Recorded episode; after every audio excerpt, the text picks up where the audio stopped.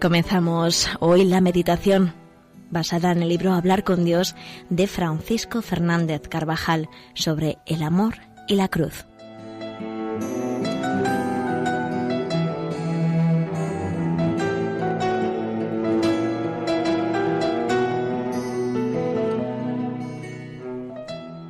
Jesús había llamado a sus discípulos y estos, dejándolo todo, le siguieron.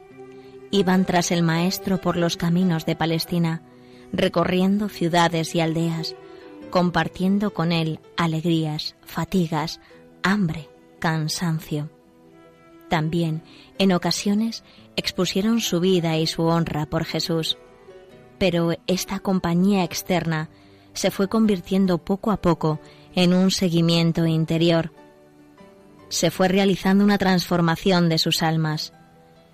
Este seguimiento más hondo requiere algo más que el desprendimiento e incluso el abandono efectivo de casa, hogar, familia, bienes.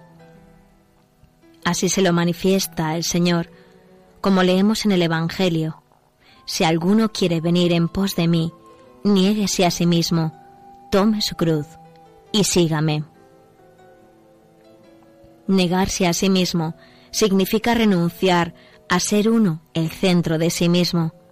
El único centro del verdadero discípulo solo puede ser Cristo, a quien se dirigen constantemente los pensamientos, los afanes, el quehacer ordinario que se convierte en una verdadera ofrenda al Señor. Cargar con la cruz indica que se está dispuesto a morir. El que coge el madero y lo pone sobre sus hombros acepta su destino sabe que su vida terminará en esa cruz. Tomar la cruz expresa una decisión resuelta. Indica que estamos dispuestos a seguirle, si fuera preciso, hasta la muerte, que queremos imitarle en todo, sin poner límite alguno.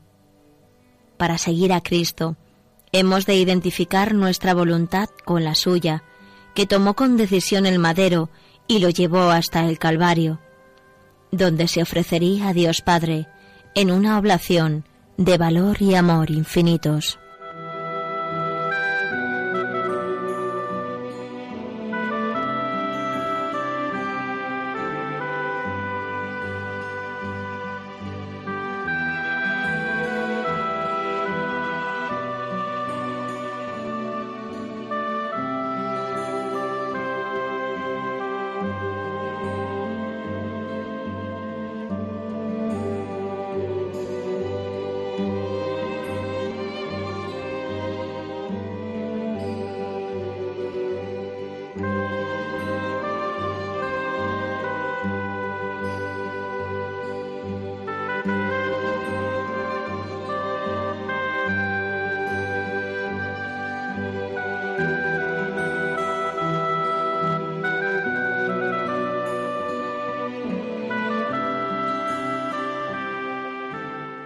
Hemos de considerar frecuentemente que la pasión y muerte en la cruz es la máxima expresión de su entrega al Padre y de su amor por nosotros. Ciertamente, el menor acto de amor de Jesús, la más pequeña de sus obras, a un niño, tenía un valor meritorio infinito para obtener a todos los hombres, pasados y presentes, y los que habrían de venir a lo largo de los siglos, la gracia de la redención, la vida eterna y todas las ayudas necesarias para llegar a ella. Pero, a pesar de todo, quiso sufrir todos los horrores de la pasión y de la muerte en la cruz, para mostrarnos cuánto amaba al Padre, cuánto nos amaba a cada uno de nosotros. En ocasiones manifestó a sus discípulos esta urgencia de amor que le llenaba el alma tengo que recibir un bautismo y como me siento urgido hasta que se cumpla. El Espíritu Santo nos ha dejado escrito a través de San Juan que tanto amó Dios al mundo que le entregó a su Hijo unigénito. Jesús entregó voluntariamente su vida por amor hacia nosotros, pues nadie tiene amor más grande que el que da la vida por sus amigos. Jesucristo revela las ansias incontenibles de entregar su vida por amor. Y si queremos seguirle, no ya externamente, sino hondamente, identificándonos con Él, ¿cómo podremos rechazar la cruz, el sacrificio, que tan íntimamente está relacionado con el amor y con la entrega? El seguir a Cristo de cerca nos llevará a la abnegación más completa, a la plenitud del amor, a la alegría más grande. La abnegación, la identificación con su santa voluntad en todo, limpia, purifica, clarifica el alma y la diviniza. Tener la cruz es tener la alegría, es tenerte a ti, Señor.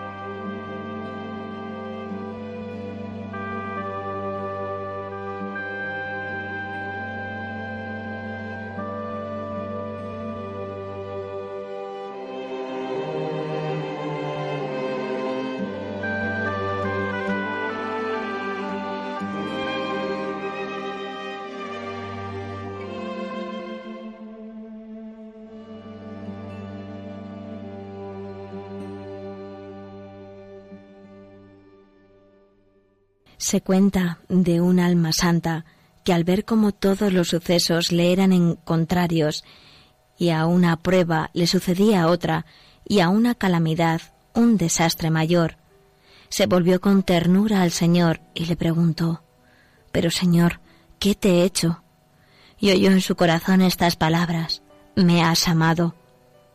Pensó entonces en el Calvario y comprendió un poco mejor cómo el Señor quería purificarla y asociarla a Él en la redención de tantas gentes que andaban perdidas, lejos de Dios, y se llenó de paz y de alegría. En nuestra vida vamos a encontrar penas, como todos los hombres. Si vienen contradicciones, está seguro de que son una prueba del amor del Padre, que el Señor te tiene. Son ocasiones inmejorables para mirar con amor un crucifijo y contemplar a Cristo y comprender que Él, desde la cruz, nos está diciendo, a ti te quiero más, de ti espero más, quizás sea una enfermedad dolorosa que rompe todos nuestros proyectos, o la desgracia que llena, que llega a esas personas que más queríamos, o el fracaso profesional. Señor, ¿qué te he hecho? Y nos responderá calladamente que nos quiere y que desea una entrega sin límites a su santa voluntad, que tiene una lógica distinta a la humana. Llega el momento de la aceptación y del abandono y comprendemos, quizá más tarde, ese inmenso bien. ¿Cuántas gracias daremos entonces al Señor?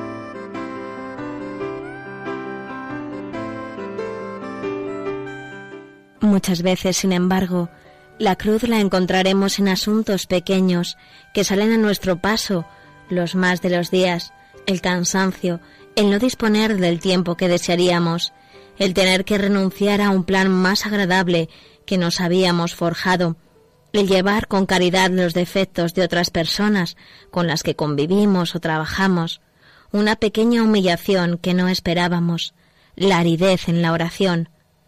Ahí nos espera también el Señor, nos pide que sepamos aceptar esas contradicciones, pequeñas o grandes, sin quejas estériles, sin mal humor, sin rebeldía.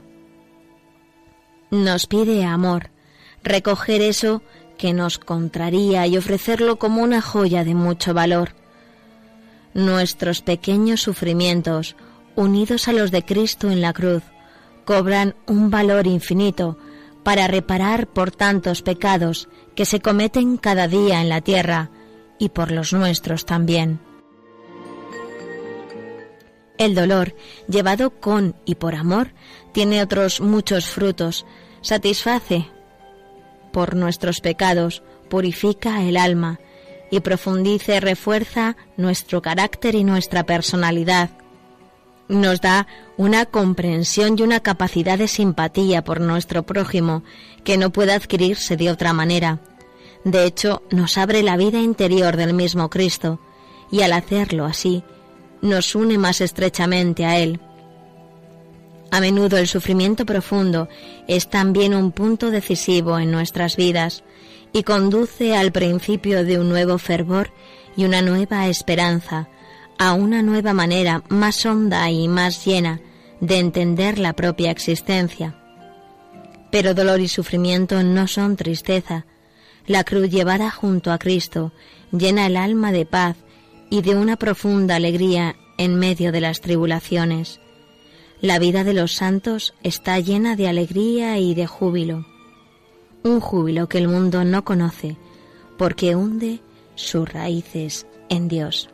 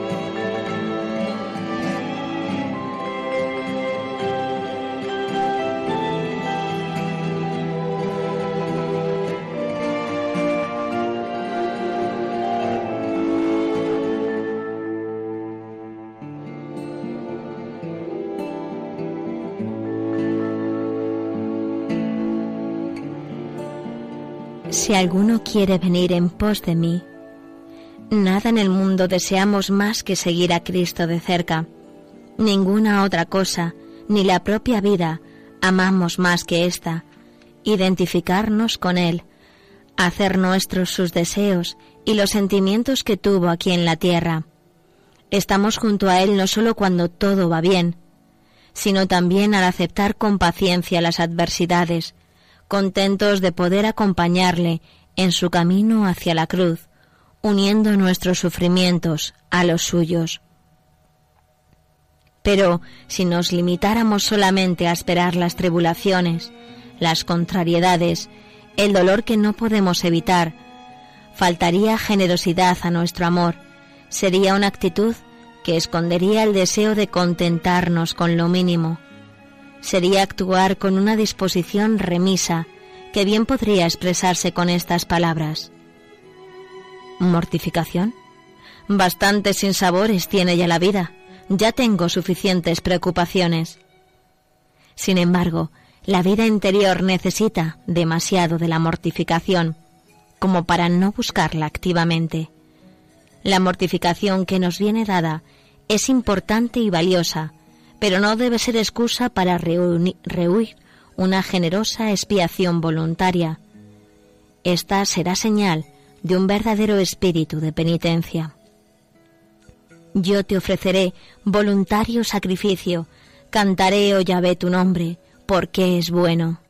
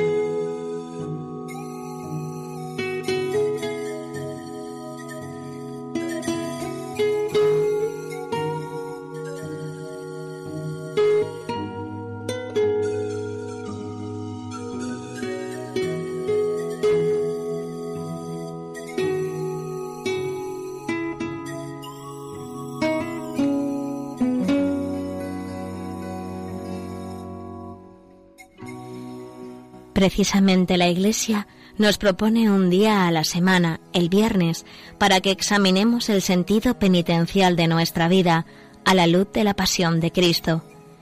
En este día, muchos cristianos consideran más detenidamente los misterios de dolor de la vida de Cristo, o hacen el ejercicio piadoso del Vía Crucis, o meditan o leen la pasión del Señor. Es un día para que examinemos cómo llevamos habitualmente las contradicciones y la generosidad, fruto del amor, con que buscamos esa mortificación voluntaria en cosas quizá pequeñas, que vence constantemente el egoísmo, la pereza, el deseo de quedar bien en todo, de ser habitualmente el centro. Mortificaciones pequeñas para hacer más amable la vida a los demás, ser cordiales en el trato, vencer los estados de ánimo que nos llevarían quizá a tener un tono más adusto en el trato, sonreír cuando quizá tendamos a mostrarnos serios, cuidar la puntualidad en el trabajo o en el estudio, comer algo menos de aquello que más nos gusta o tomar un poco más de aquello que menos nos apetece. No comer entre horas, mantener el orden en la mesa de trabajo, en el armario, en la habitación, mortificar la curiosidad, cuidar con particular esmero la guarda de los sentidos, no quejarse ante el calor, el frío o el excesivo tráfico.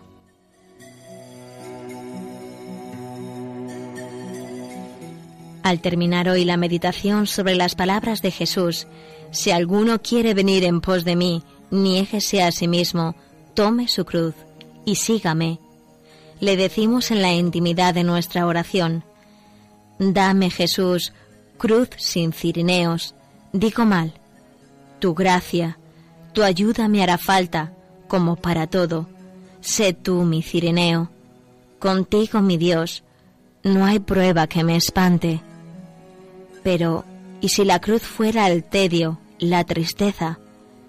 Yo te digo, Señor, que contigo estaré alegremente triste, no perdiéndote a ti. Para mí no habrá pena que sea pena.